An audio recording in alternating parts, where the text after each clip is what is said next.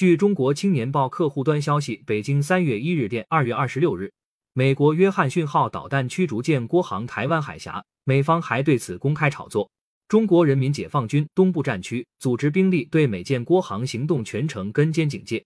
中国外交部发言人汪文斌在三月一日的例行记者会上应询表示，美方相关举动只会加速台独势力的覆灭。